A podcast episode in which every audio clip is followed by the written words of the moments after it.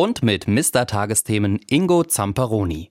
Der Halbitaliener, der in Wiesbaden aufgewachsen ist, aber auch Wurzeln in Venetien hat, ist zu einer ganz persönlichen Reise zu Familie und Freunden nach Italien aufgebrochen.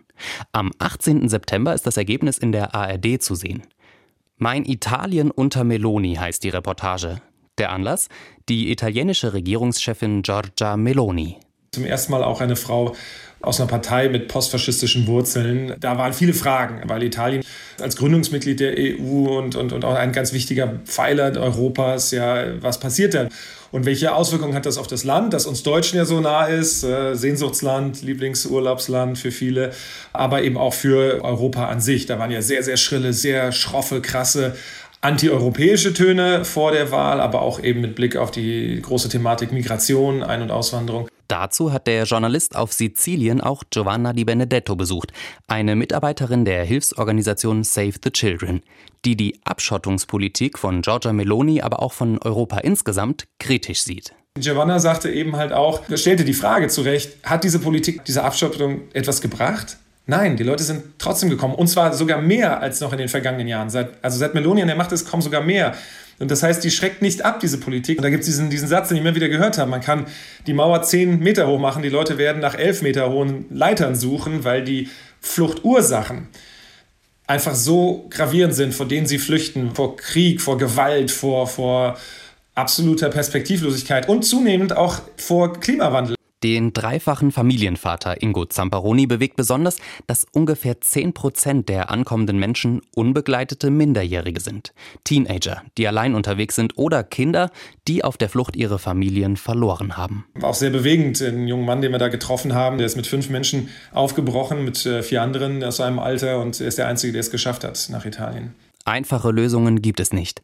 Weggucken ist für den Anchorman der Tagesthemen aber auch keine Lösung.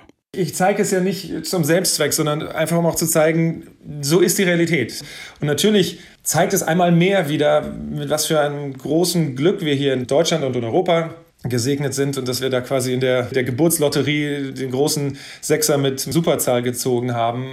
Bei allen Problemen, die jeder Einzelne im Alltag so hat. Und deswegen sollte man auch zumindest mit einem gewissen Respekt und nicht mit so einer abweisenden Haltung äh, darauf eingehen, auf diese Realität. Denn es sind eben ganz reale Menschen, Zamperoni ist es wichtig zu zeigen, welche Menschen da kommen, weil das große Narrativ auf der Rechten ist, da kommen ja nur die gewalttätigen Verbrecher, die Drogenschmuggler, die Menschenschmuggler und die bringen die ganze Kriminalität hierher. Und so ist es ja nicht. Natürlich kann es sein, dass da auch gewalttätige Menschen oder Kriminelle oder vor allem auch Drogenschmuggel da dabei ist, aber die allermeisten suchen eine Chance, eine Überlebenschance. Ich spreche mit Ingo Zamperoni. Seine italienisch-katholischen Wurzeln prägen den 49-Jährigen bis heute. Bei der Erstkommunion seiner Kinder engagierte er sich als Katechet in der Pfarrei in Hamburg, wo der Tagesthemenmoderator nun lebt.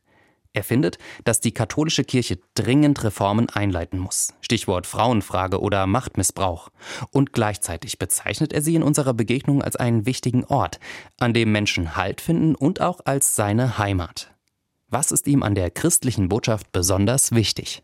Ich glaube, der elementare Gedanke ist eben dieser Aspekt der Nächstenliebe, erstmal den anderen als Menschen wahrzunehmen und nicht als Gegner, als Feind, als Konkurrent und eben zu gucken, wie wir Gemeinschaft leben können.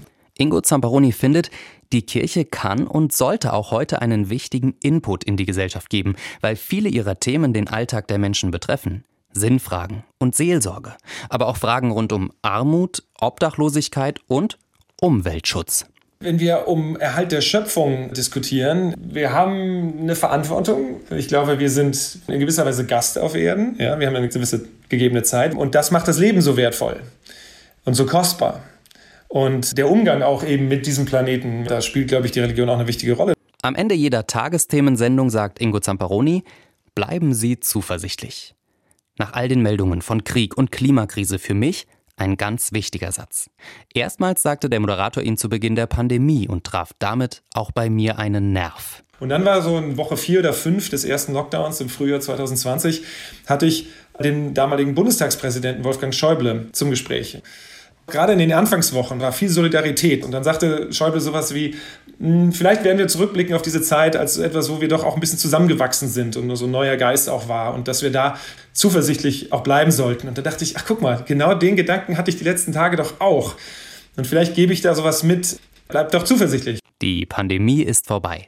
Aber Gründe für Zuversicht gibt es immer noch genug, findet Zamperoni. Er hat gerade noch einen Brief in der Zuschauerpost gesagt, ich hatte eine schwere Operation vor mir und ich hatte äh, eine schwierige Zeit und dann habe ich an ihren Satz gedacht und das hat mir geholfen und das hat mir die Kraft gegeben, durch diese Operation zu gehen und dann ist es auch gut ausgegangen. Vielen Dank dafür. Danken. Das will auch Ingo Zamperoni, der weiß, dass vieles im Leben nicht selbstverständlich ist. Beten heißt für ihn deshalb immer wieder Danke sagen dass tatsächlich manche Dinge einfach zu entscheidend waren, dass es nicht einfach nur ein dummer Zufall gewesen sein kann. Und deswegen glaube ich, dass da schon dieser Gedanke der Dankbarkeit einem selber auch hilft. Das ist dann so wie so ein Dankesgebet, so ein Stoßgebet. Es ist, das hilft einem selber, auch eine gewisse Demut dann zu entwickeln, dass man nichts für selbstverständlich betrachtet und als gegeben und auch einen gewissen Anspruch auch hat, so nach dem Motto, das ist doch jetzt aber mein Recht, das muss doch so sein, sondern dass man selbst die kleinen Geschenke und Begebenheiten des, des Alltags eben auch als nicht so selbstverständlich äh, erachtet und darüber sollte man sich freuen und vielleicht ist das dann auch ein Quell der Freude.